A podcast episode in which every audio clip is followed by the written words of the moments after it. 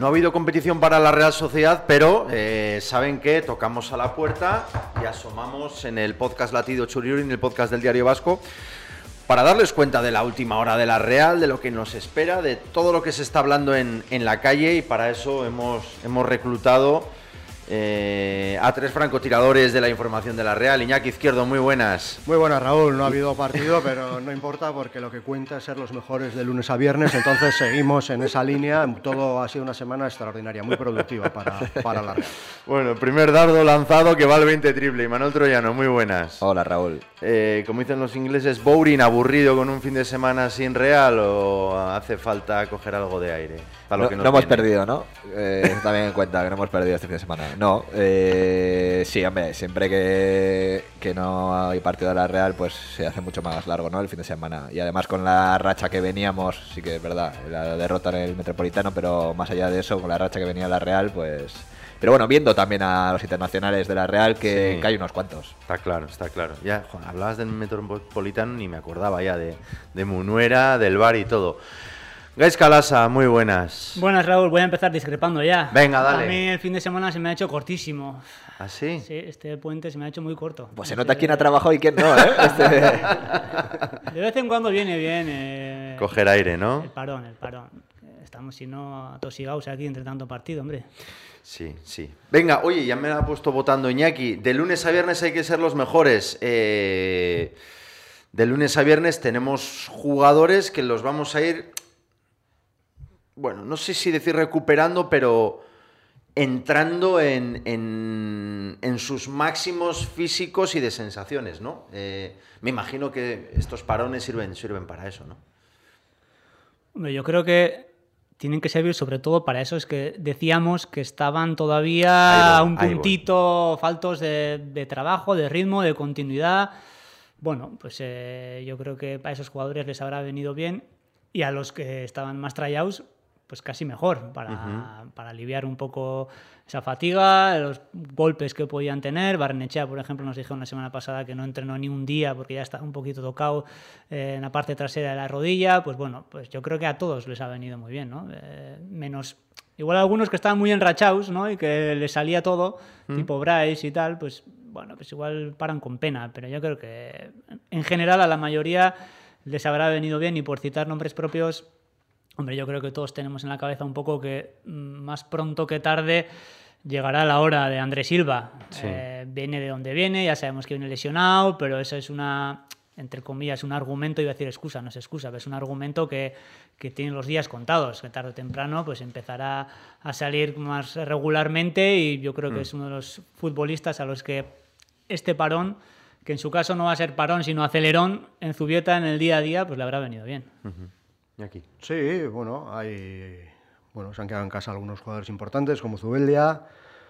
Eh, Martín Zubimendi ha estado con la selección, pero tampoco ha tenido eh, participación en, en los partidos. Los que han jugado más, como Lenormand, parece ser que vuelven en buenas condiciones. Sí. Oyarzábal también ha tenido participación, pero más medida. Bueno, no, no ha sido un parón de selecciones por el momento, porque alguno todavía tiene que jugar. No ha sido de estos que dices, "Buah, madre mía, mejor no tener internacionales, ¿no? Parece que la cosa ha ido bien, a los jugadores que van, pues en pues yo creo que moralmente les viene bien jugar la selección, porque te ves en un ambiente pues eso, de primer nivel y bueno, yo creo que, que para la cabeza es bueno también, para los que se han quedado aquí, pues eso, físicamente no es lo mismo que entrenar que competir. Y veremos, veremos, porque como esta competición va así como, como a rachas, ¿no? Son, venga, un bloque de un montón de partidos a tope, Sí. el parón y otro bloque a tope, ¿no? Pues bueno, pues en pocos días se juega mucho y, y a ver, a ver, pues eh, Liga, Copa, Champions, todo una cosa detrás de otra y veremos hasta, hasta el próximo parón, que es que habrá que hacer de nuevo balance, ¿no? Pero Sí, bueno. y y Manuel, te leíamos hoy la atacada de partidos que tiene la Real. Siete entra en acción la Copa, con las vicisitudes que tiene la Copa, que obviamente le va a tocar un, un rival inferior a la Real, pero bueno, lo que comentaba Iñaki, quizá también la preparación física está enfocada a eso, ¿no? Oye, tengo ahora una atacada de 7 en 22, Y es el mismo escenario que ha vivido hace poco, Eso en el es. último, hasta este último parón en el que estamos ahora mismo. Eh, es que ya es competir, competir, competir. O sea, Sí. ya va a haber poco tiempo para preparar nada. Sí que es verdad que hay después del partido contra el Benfica allí y Jugamos luego martes, otra domingo, ¿no? en Vallecas, eso es, tienes cinco días, bueno, hay algo más de preparación vas a tener, pero es que todo lo demás va a ser tres, cuatro días partido, entonces, bueno, eh, veremos, bueno, ya te digo, eh, si se acerca un poco a los resultados que ha cosechado en esta última tanda de, de partidos, de siete partidos también en cuatro semanas, oye, sería la leche, ¿no? Eh, Entra la copa, como dices, eh, veremos quién no juega, quién juega, porque Imanol, para él todos los partidos son casi como finales, entonces no hay amistosos, no hay nada, no hay rival pequeño. Y supongo que también meterá ¿no? a titulares contra, contra. Mañana sabremos contra quién. Yo estoy muy jugamos. ilusionado, Raúl, porque nos Dígame. dijo Michel González aquí en el último podcast antes del parón que había pasado prácticamente el, el peor tramo para la Real, teóricamente, con jugadores que no estaban bien en el inicio de temporada Sí. eh, y demás. Bueno, pues lo que, lo que va a venir a partir de ahora vamos a disfrutar. Que Michel sabe mucho, ¿Estás convencido? sí. Yo le creo a Michel. Tú estás convencido. hay risas, hay risas. Eh, me preocupa el lateral izquierdo. ¿Por qué? Pues porque tenemos siete partidos en 22 días y en teoría solo tenem- tenemos un teórico lateral izquierdo sano que es Donayen Muñoz. Jugador de garantías. Perfectamente. Sin duda. Correcto. Se le va a acumular el trabajo, eso es verdad. Ahí estoy. Pero bueno, pues tendrá que tirar. Eh, ¿qué- qué Si vamos- Barrenechea hizo de lateral el año pasado, este año Cubo de lateral.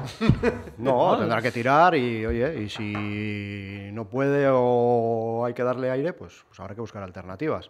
¿Tenemos alguna alternativa Pues por ahí, Manolo? Habrá que pasar Traoré a la izquierda. Algún o diestro puede que- jugar en la izquierda perfectamente. No... O el Sánchez tendrá que echar una mano también. Sí que es verdad con que. defensa de 5 y le pones de lateral más carrilero a Barren, ¿eh? Sí, lo que pasa es cambiar un dibujo por una posición y sobre todo una posición en el lateral, no, yo creo que Imanol no es muy dado a eso, ¿eh? no sé, podría hacerlo, pero antes mete, reconvierte a un lateral diestro en, en el izquierdo o se inventa un, extremo izquierdo, no sé, no, no veo a Cho tampoco a Cho de lateral izquierdo. ¿eh? O si no, la Real de toda la vida. El titular del Sanse a jugar. Sí. Esto se ha hecho siempre y no ha pasado nunca nada. Más bien ha dado siempre buenos resultados. Sí. Es decir, pues bueno, ayer Muñoz yo creo que da garantías. Es un jugador que, con la situación delicada que ha tenido respecto a su continuidad en la Real, que parecía casi siempre ser el primer candidato a salir, pues a base de trabajo y de actuaciones convincentes se ha quedado. Se ha quedado y se ha convertido en un jugador. Yo creo que nadie está intranquilo con, con Allen en el 11 titular. Correcto. Y si por lo que sea se- el trabajo es excesivo, si hay demasiada carga o se ven problemas por lo que sea, yo creo que hay alternativas. Lo que decimos, un, di- un diestro puede tapar ese hueco perfectamente y si no, oye, esto es la real. Sí, sí, sí. ¿Quién es el titular del Sanse? Pues que juegue. A jugar, está claro, está claro. Remiro Traoré, Lenormand, Zubeldi Allen, Zubimendi, Brais Merino, Cubo, Barrenechea y Oyarzábal. Hasta ahora, todos los partidos que llevamos jugados, que eh, si la vista no me falla son eh, nueve en, en Liga y dos en Champions, 11 partidos. Este es el equipo que más, que más minutos ha jugado. Eso, Imanol, que es- se suele llamar el, el 11 tipo, ¿no? Sea, ahora mismo, pues entre lesionados y jugadores que todavía se les, es- se les esperan, que Sí. no han llegado, pues sí, ¿no? Parece, parece ese el 11, que están más en forma, sobre todo eso, en ataque y en el centro del campo es que no, no hay duda, ¿no? Eh, el estado de forma de Bryce, Zubimendi no hay quien le mueva y Merino, inamovibles los tres. Eh, y Oyarzábal, que ya se está viendo esa versión que tanto esperábamos todos, pues, pues te deja sin opciones a, a los delanteros a priori que eran, ¿no? Que estaban llamados a, a estar ahí en esa posición. Ahí se junta, A ¿no? Ahí se junta el tema de querer ver a los, a los nuevos, como dices, Sadik, André, y, pero claro, eh, ¿cuándo prescindes de? Es que ahora mismo no puedes quitar a Oyarzábal. O sea, es que eh, sería casi negligente por parte de Pero Imanol tampoco quitar a lo puede Oyarzábal. jugar todo, ¿no? No, obviamente. No, no, no puede jugar todo. Y ya habrá cambios, no rotaciones, como dice el Oriotarra. Pero, hombre, yo sí que me veo, pues, pues, como, como pasó contra el Getafe o como pasó contra, en Mestalla, pues que haya cambios significativos en varios de los partidos que, que toque jugar. Eso sí, no creo que pase ni en Champions ni contra el Barça. O sea, entonces, bueno, vamos a ver. eh, pero, pero es que es que ahora mismo tienen que estar muy cansados o tienen que estar directamente lesionados para, para quitar a esta gente. ¿Estás de Sí, acuerdo, no sé quién era, no sé si era Ancelotti, que decía que él no hacía las alineaciones, que las alineaciones se las hacían los jugadores, ¿no? y en gran medida es así, al final Imanol, yo me pongo en su lugar, si Oyarzábal está como está, a mí ni se me ocurre cambiarle por otro que sea más delantero centro específico, le tendrá que quitar el puesto. Yo creo que al final en eso Imanol también es bastante bastante sencillo en sus esquemas, ¿no? Es Sí. decir, bueno, si hay partidos que elige para rotar, pero en la dinámica general del equipo yo creo que hace las cosas bastante naturales. No hay ningún motivo. Si no ve motivos para quitar a un futbolista, no le va a quitar. Y si un futbolista está a alto nivel, el entrenador es el primero que no le quita. Entonces, en ese sentido, yo creo que pues la- la temporada avanza, la temporada es dura, se acumulan los esfuerzos y esa misma evolución es la que lleva a meter los cambios. ¿no? no creo que vaya a ser intervencionista por el hecho de que, oye, Silva está bien, pues tengo que tocar el equipo. Yo Ya. creo que si Silva se mete en la alineación que diría Ancelotti, pues se meterá él. Sí. No le va a sacar Imanol. Lo, lo que pasa, Gaisca, que partido sábado, Mallorca en casa, tres puntitos que son muy, muy golosos para auparte un poquito más, acertar- acercarte a puestos de Champions. Dices, igual el primero no roto, ¿no? Igual. Lo que pasa que enseguida te viene ¿Cómo vas a Benfica. rotar si has estado dos semanas sin partido? Ahí voy. Yo creo que Pero en tres días tienes otro partidazo, del que hablaremos ahora. sí, pero en este caso yo creo que ese tópico de que no pensamos en el siguiente partido, que, que me perdonen los misters, pero suele ser mentira. Eh, yo creo que esta vez sí que puede ser, porque viene la Real de, de descansar, incluso los internacionales tampoco vienen, como hemos dicho antes, super tryouts.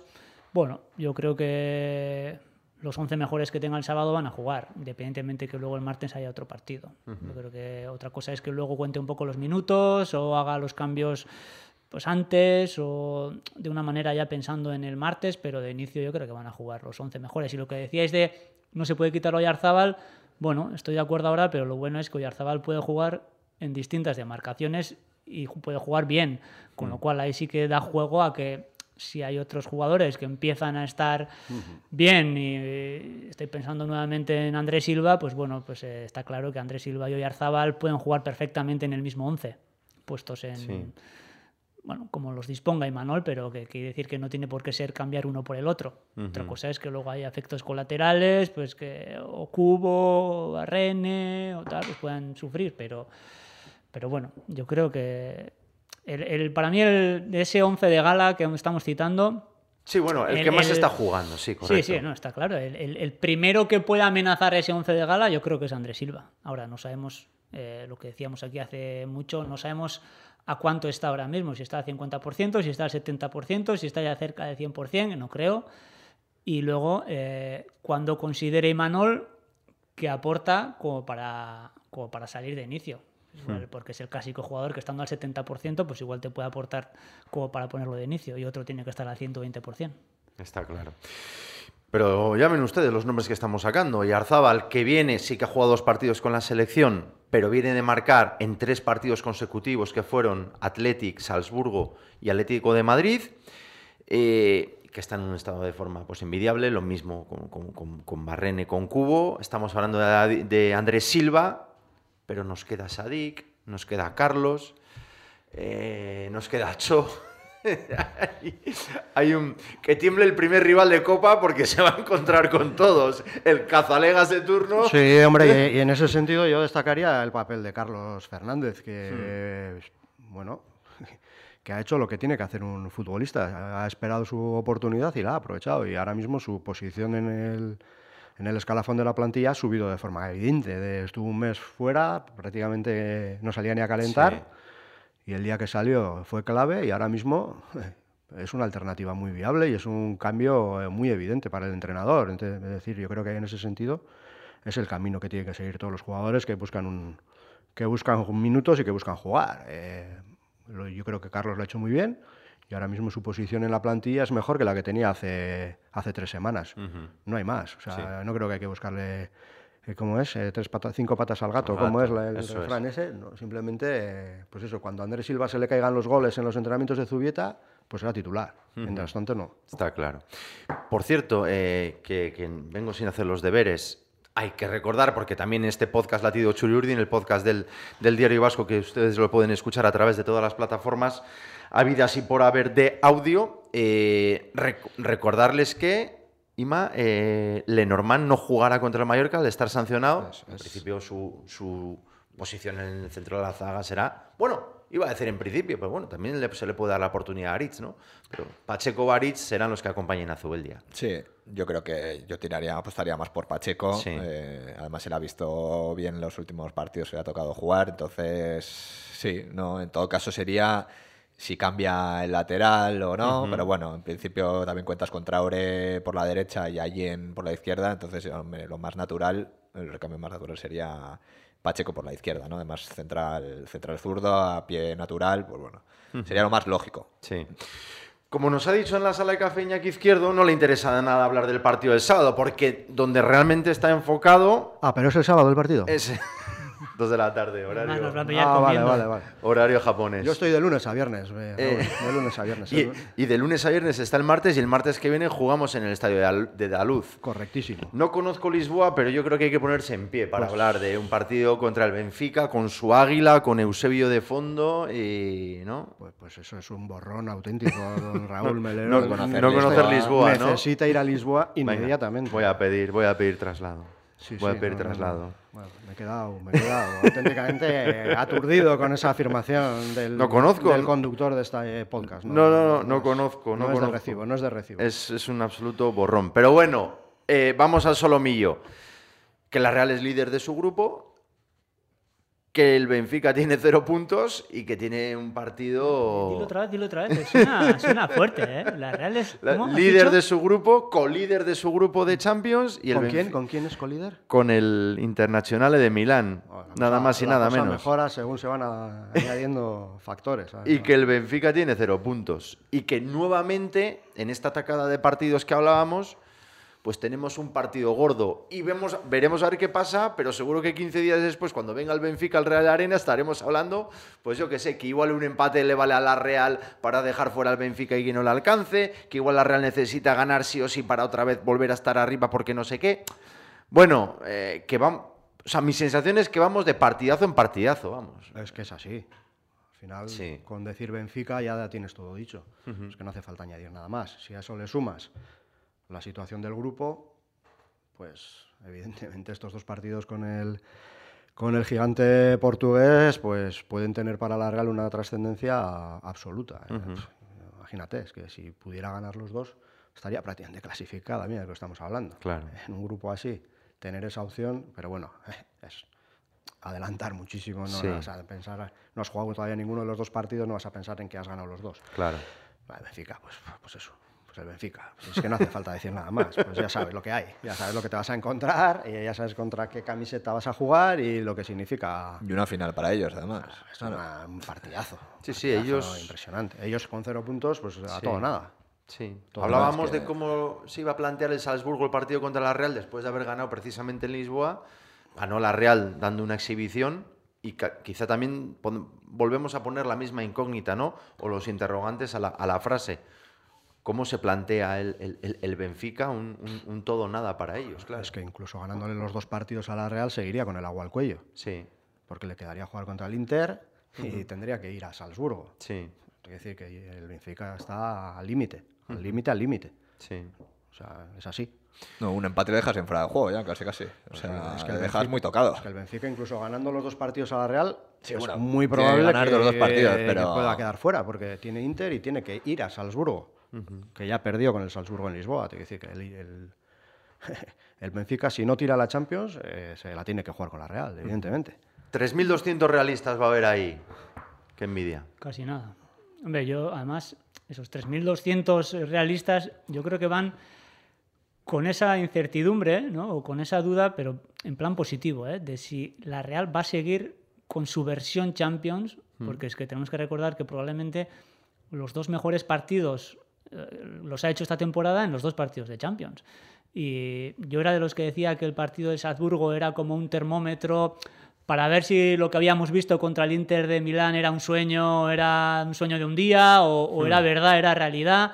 Y, joder, y creo que hasta jugó mejor que contra el Inter, casi, ¿no? Sí. Es verdad que el rival quizás era de menor entidad que el Inter, pero, pero dominó de arriba abajo. Entonces yo creo que eh, ya un tercer partido jugando con la misma personalidad, eh, con ese nivel de juego, ya sería como para ratificar al 100% que este equipo es de Champions con creces, ¿no? Y no es que no nos lo creamos, sino que, bueno, es que, es que yo soy de los que me tengo que pellizcar todavía cuando lo veo a la Real jugar con semejante dominio ante este tipo de equipos, como ha pasado contra el Inter y contra el Salzburgo. Entonces, eh, contra el Benfica, por esto que estamos diciendo, que ellos se juegan tanto y da- pues ir allí y volver a hacer ese fútbol dominante y demás, pues ya sería ya el no va más. ¿Creéis que había una cuenta pendiente que sobrevolaba el vestuario con este tema de Europa, Iñaki? Sí, sí, en el vestuario y en el club. Sí. Sí, yo creo que Europa era la, la próxima frontera que tenía que afrontar el club en su crecimiento espectacular de los últimos tiempos. Yo tengo- para mí está clarísimo que, que Europa era, pues eso, el siguiente paso y, y la Real ha entrado de la mejor manera posible. Pero, en mi opinión, el Benfica sigue siendo claro favorito en los dos partidos contra la Real. O sea, que la Real haya jugado muy bien contra el Inter, muy bien contra el Salzburgo, no significa que la Real sea un equipo dominador de Champions. Sí, está claro. Está claro. Yo creo que las cosas hay que ponerlas en su justa medida y el- en un Benfica Real Sociedad, hoy, para mí, el favorito es el Sí, pero Benfica. Iñaki, pero tú atiendes a tema histórico, No, no, teórico no, y demás, no, pero no, si tú no. ves el último mes de competición de No, uno y del no. otro... No, no, el Benfica es un equipazo hoy, sí, sí. ahora, Sí, sí, pero... en pero- octubre de 2023. pero- O sea, y el Inter es un equipazo. por eso, pero yo creo que no se puede ir a Benfica pensando que la Real es favorita. Hombre, pues sería un atrevimiento. Yo creo que sería cuando- una osadía. Cuando el árbitro pite del 0 al 90, Porque la Real que- no se siente inferior a nadie y puede ganar a cualquiera. Pero no te puedes plantar allí No. pensando que. No, no. Benfica Pero es- si te plantas allí y haces lo mismo que has hecho en los dos partidos anteriores, ganas, sin duda. Pero eso del 0 al 90, no ir allí. Eh, Yo creo también que cada partido que pasa, yo creo que los rivales europeos tampoco son tontos, ¿eh? Y los del grupo, que van a- no creo que les coja tan por sorpresa como el cogió, por ejemplo, al Salzburgo, allí en Salzburgo. O sea, no me cuesta. Sí, Mira, sí. eh, ojalá, ¿eh? Pero.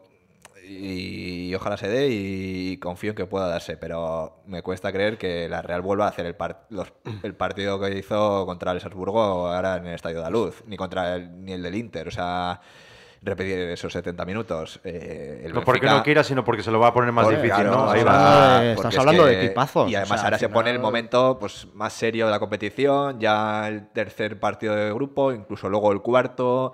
Eh, ya se están definiendo bastante pues quién va primero, quién segundo.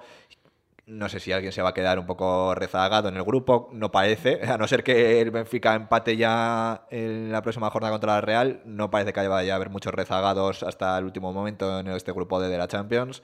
Y, y el Benfica es que, a ver, sí, ha perdido contra el Salzburgo, pero es que perdió contra el Salzburgo después de ir con uno menos durante quizás 70, 80 minutos y, y tener muchas opciones para haber empatado. O sea, fue un partido bastante engañoso. Tiene jugadorazos y, y ojo, y luego en Milán pierde 1-0 y, y 1-0 y poco más. O sea que no, no, no nos olvidemos que, que la Real obviamente ves además cómo está el equipo, eh, los resultados que, que le avalan, sobre todo digo, quiero decir, en, en Champions, pero en ningún caso tiene que perder la perspectiva de que, de que tiene, es inferior, o sea, no ya por, o sea, no, no por lo que está haciendo, sino porque está en una competición que, que no tiene esa experiencia, que también aporta ese pozo que aporta en los momentos clave.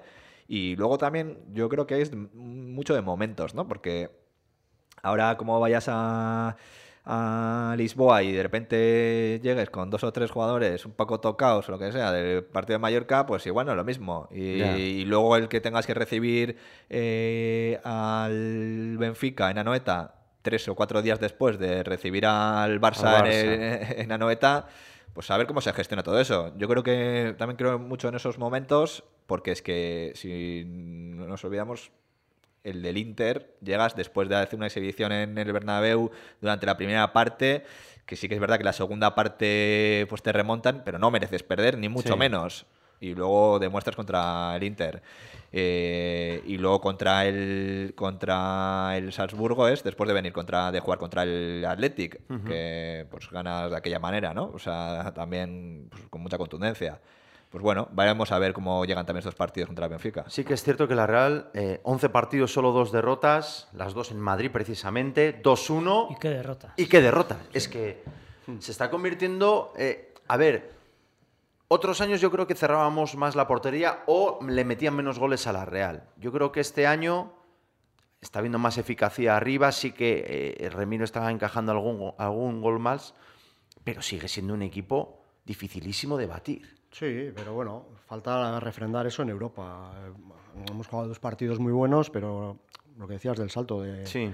del vestuario, del club, ¿no? En Europa la Real tiene que dar ese paso todavía. O sea, las cosas van muy bien, eh, se han hecho dos partidos, para mí, pues, eh, no iba a decir históricos, histórico no, porque al final en una fase de grupos, un club como la Real, que ha sido semifinalista de la Copa Europa, pues no puedes decir que eso sea histórico. Sí. Pero a nivel de juego, desde mi punto de vista, un nivel que no se veía, pues, pues, pues desde hace, pues, ¿qué te va a decir? Pues eh, 20 años. 20 años, sí. Pues. Yo siempre lo comparo con el equipo de hace Pues 20 años. perfectamente, sí. ¿no? El equipo que es capaz de hacer eso una vez, Por es eso, capaz por de hacerlo eso, más pero veces. bueno, pues eh, eso es el, ese es la, ese es el reto, ¿no? Asentar eso que en la liga, la Real, ha consolidado en los últimos años y que ya todo el mundo le tiene como equipo de posiciones europeas, de equipo de parte alta de la tabla, equipo que juega una barbaridad y que es un rival temible cada domingo, conseguir eso en Europa, que obviamente es más difícil, pues porque Europa es el siguiente, el siguiente paso dentro del, del escalafón del fútbol europeo. Del- Entonces, bueno, ahí te encuentras lo que te encuentras. Y bueno, en ese camino está la Real, ¿no? Yo, han empezado las cosas muy bien y no hay por qué desconfiar, pero bueno, hay que saber que, que ese trabajo hay que hacerlo, que está sin hacer todavía, ¿no? Sin más. Yo creo que, oye, pita el árbitro en, allí en, en Lisboa y pues, la Real puede ganar ese partido perfectamente, pero perfectamente. Otra cosa es que no vaya a ser fácil, ni esté hecho, ni podamos pensar en que ya le hemos ganado los dos partidos a Lisboa porque jugamos muy bien contra el Inter. Ujú. No, Que vamos a sufrir y que, Paso a paso, pero y que el Benfica hará un puñado de ocasiones, estoy convencido, vamos. se o puede sea, hacer y el año que viene habrá que volver, porque esto no es cuestión de, Sí, sí. de hacerlo esta vez. El, reto es volver el año que viene y volver a hacerlo y que, bueno, ese prestigio que la Real se ha ganado en la Liga en los últimos años, Sí. pues oye, meter la cuña en Europa también, donde ahora mismo la Real, pues bueno, pues no es un clásico de Europa. Hay que las cosas como son. Está claro. Señores, ¿algo más que apuntar después de 27 minutos de podcast teñido de blanco y azul? Igual hemos estado un poco espesos, ¿no? Las vacaciones, el parón. No, yo creo que ha estado bien. ¿eh? Yo creo que ha estado Vale. bien. Sí, sí, sí, sí. Seguro que alguien que ha estado escuchándonos en el coche mejorar. o sacando al perro haciendo un poco footing o haciendo un risotto, pues, pues nos ha puesto de fondo. Yo creo que lo ha pasado bien. Estoy convencido. Si no, las quejas ya saben al buzón del Diario Vasco. Ahí tienen ustedes un correíto para mandar y quejarse. Pues. Ha sido un placer, Gaisca. Es que ricasco. Manuel, gracias. Venga, hasta la próxima. Iñaki, gracias. Un placer, Y a Raúl. todos ustedes también, gracias. Eso ha sido Latido Churiurdin. Opa Real, agur. Latido Churiurdin.